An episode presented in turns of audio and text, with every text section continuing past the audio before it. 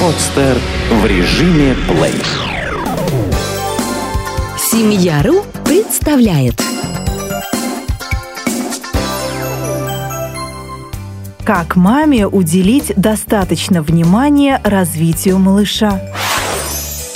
Три первых года малыша пролетают невероятно быстро. Специалисты по раннему развитию детей утверждают, что именно в этом возрасте от рождения до трех лет закладывается характер ребенка, развиваются способности малыша.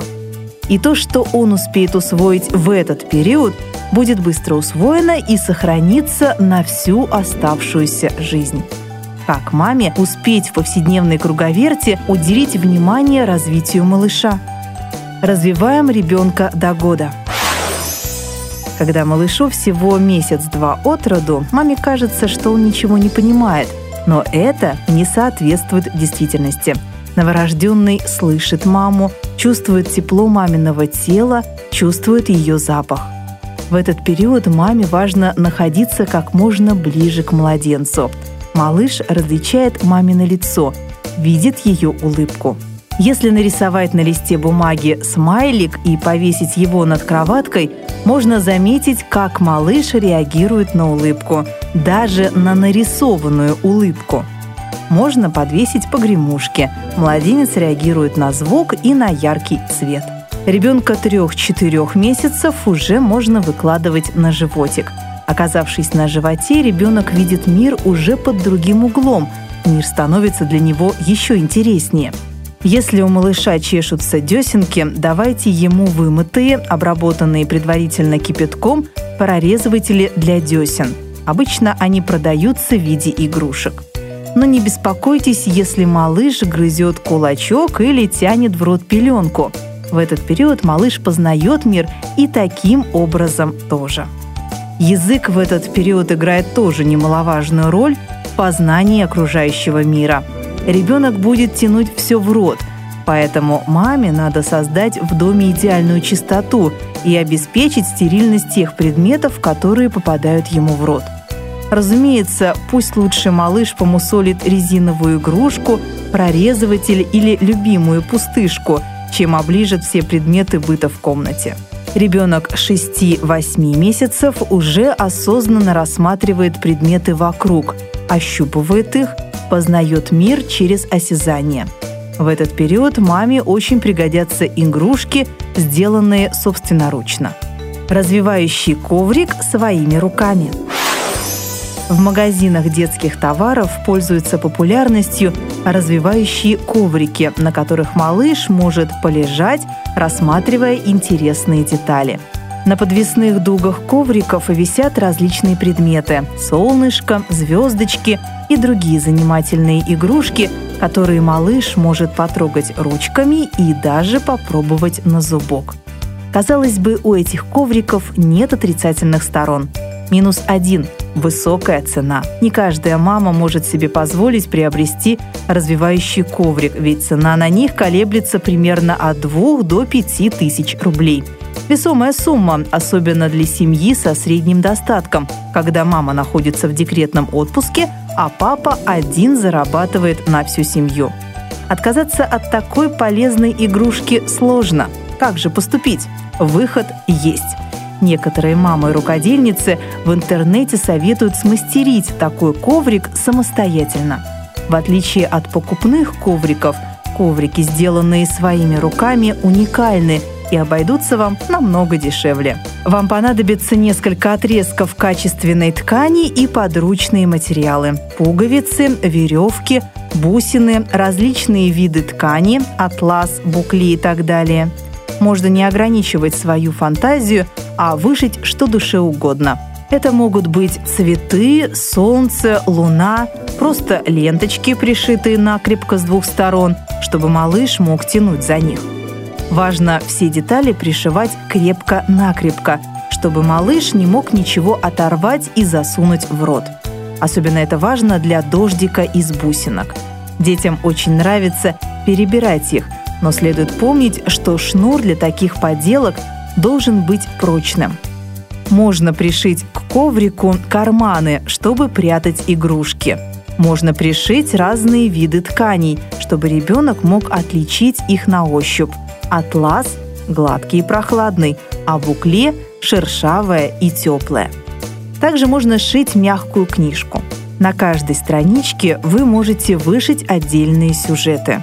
Например, на одной странице вы вышиваете луну, звезды, детскую кроватку. На другой странице вышиваете солнышко, облачко, дерево, цветочек. На третьей страничке можно вышить снежинку, снеговика. На четвертой – зонтик, облачко и капельки дождя. С такой книжкой вы сможете заниматься с малышом и заодно объяснять ему, какие бывают времена года и суток. Такие самодельные игрушки понравятся малышу. Вы сможете даже брать их с собой в гости или передавать по наследству. Как показывает опыт мам-рукодельниц, такие коврики и книжки не теряют свою актуальность со временем. На них с удовольствием играют дети, став постарше. На коврике очень удобно играть в ролевые игры, например, кормить и учить кукол.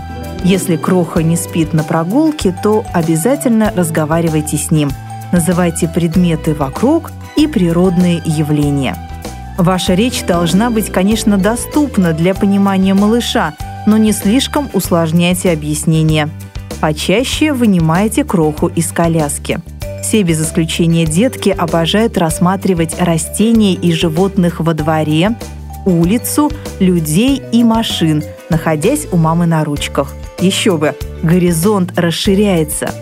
Дайте ему потрогать зеленый листочек, рассмотреть цветочек и даже понюхать его. Если вы опасаетесь, чтобы ребенок не потянул ручку в рот, запаситесь чистой водой в бутылочке, чистыми салфетками, платочками и обычными влажными детскими салфетками. Когда в семье появляется маленький ребенок, обычно мама уходит в декретный отпуск и какое-то время посвящает только малышу. И это правильно. Многие мамы много проводят времени с ребенком дома. Какие занятия в домашних условиях можно предложить малышу? На помощь маме придут рисование, лепка, аппликация. Простор для творчества мамы и малыша почти безграничен. Рисование пальчиковыми красками полезно. Малыши от него в восторге. Главное, наденьте на него фартук или одежду, которую не жалко испачкать. Приготовьте пространство и вперед! Можно рисовать не только пальчиками, но и ладошками и ножками.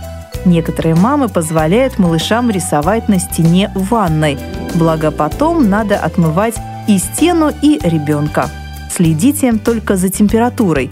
В комнате или в ванной должна быть теплая, комфортная температура. Сопровождайте вашу будничную жизнь стихами и потешками. Читайте малышу, рассматривайте вместе картинки, играйте с ним в подвижные и пальчиковые игры. Пальчиковые игры очень полезны маленьким, особенно грудничкам.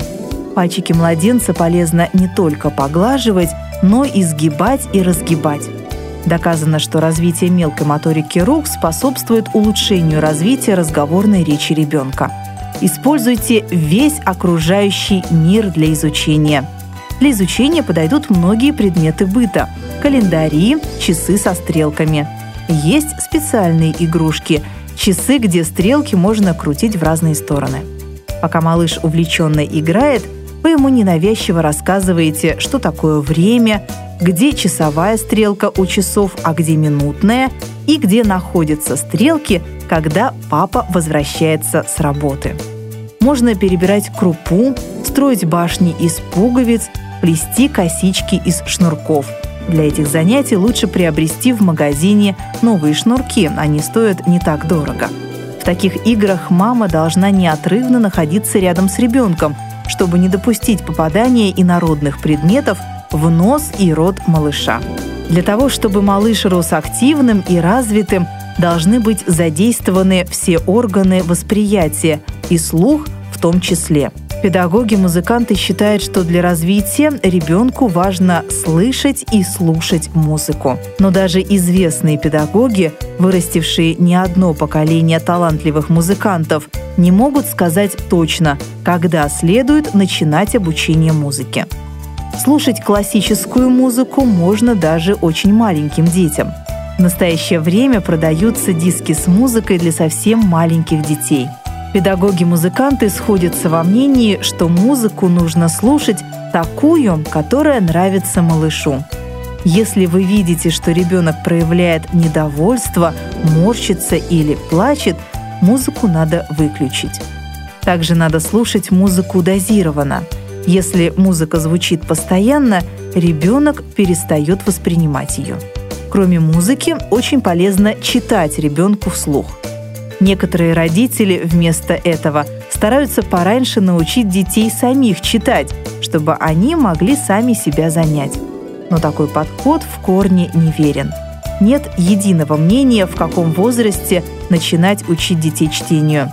Некоторые мамы полагают, что если ребенок очень рано научился читать, года в три, это помешает его развитию, так как ребенок должен научиться общаться с другими детьми, видеть мир таким, какой он есть, а чтение лучше осваивать к 5-6 годам. В этом возрасте ребенок будет старше, и он усвоит материал намного быстрее и легче. А вот рассматривать картинки в книжках можно и с крохой. Будет очень хорошо, если привычка читать ребенку вслух станет для вас ежедневным занятием. В этом случае интерес к книгам и знаниям у вашего ребенка будет с самого раннего детства. Когда нужно начинать обучать ребенка – нет единственно верного ответа на этот вопрос. Одни родители с рождения поют малышу и показывают ему картинки. Другие относятся к процессу раннего развития спокойнее, дают ребенку только то, что считают подходящим ему по возрасту. Нельзя сказать, что одни, безусловно, правы, а другие нет. Выбор по-прежнему остается за родителями. Каждая мама и каждый папа – имеют право решать для себя, как они будут заниматься со своим малышом. Самым лучшим воспитателем, педагогом и другом для ребенка, по крайней мере до достижения им возраста трех лет, будет его мама. Ведь никому не будет так доверять ребенок, так спокойно себя чувствовать, как в присутствии самого близкого человека. Все, что будет вами вложено в ребенка в этом возрасте, Ваша любовь, ваша забота, все знания, умения и навыки, которыми положено овладеть именно в этом возрасте, помогут вашему ребенку развиваться согласно своему возрасту. И все-таки стоит помнить о том, что главная ваша цель – вырастить гармоничного, счастливого человека.